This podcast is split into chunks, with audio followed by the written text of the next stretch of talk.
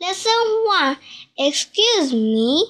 Listen to the tape, then answer this question Whose handbag is it? Excuse me. Yes. Is this your handbag?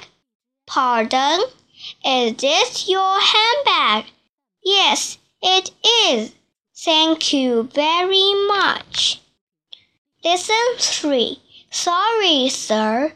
Listen to the tape, then answer this question. Did the man get his umbrella back? My coat and my umbrella, please. Here is my ticket. Thank you, sir. Number five. Here's your umbrella and your coat. This is not my umbrella. Sorry, sir. Is this your umbrella? No, it isn't. Is this it? Yes, it is. Thank you very much.